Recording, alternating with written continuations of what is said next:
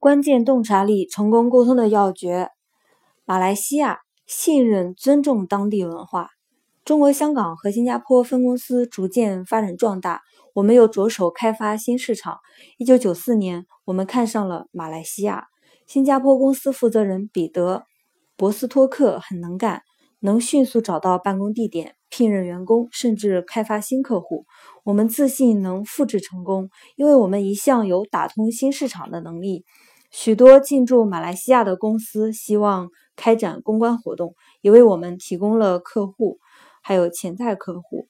在马来西亚，我们成功的操办了吉尼斯耐力奖，一项培养、表彰和奖励马来西亚人公民意识和民族自豪感的活动。来自各家报社的记者组成了一个评审团，每月选出一个对社会有重要影响的人。我们安排一位德高望重的国家。或地方领导人，在媒体广泛报道的仪式上为获奖者颁奖。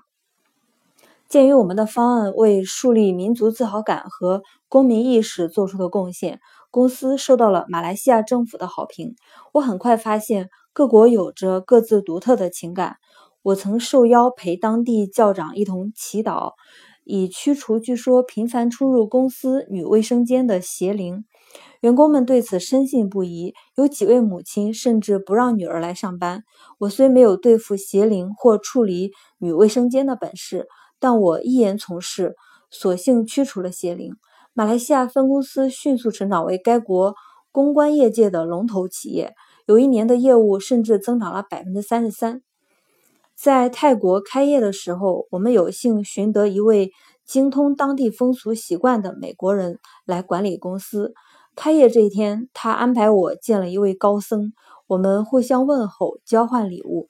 在当地员工看来，我们信任、尊重，不会亵渎他们的文化。这个公司同样生意兴隆。在亚洲工作期间，出乎我意料的是，我们要应付各种腐败。我从小在纽约长大，其历史包括腐败和贪婪同义词的坦慕尼协会和特威德老板。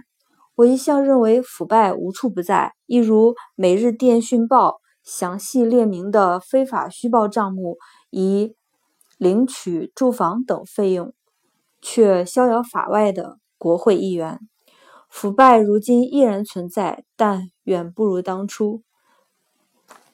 真的吗？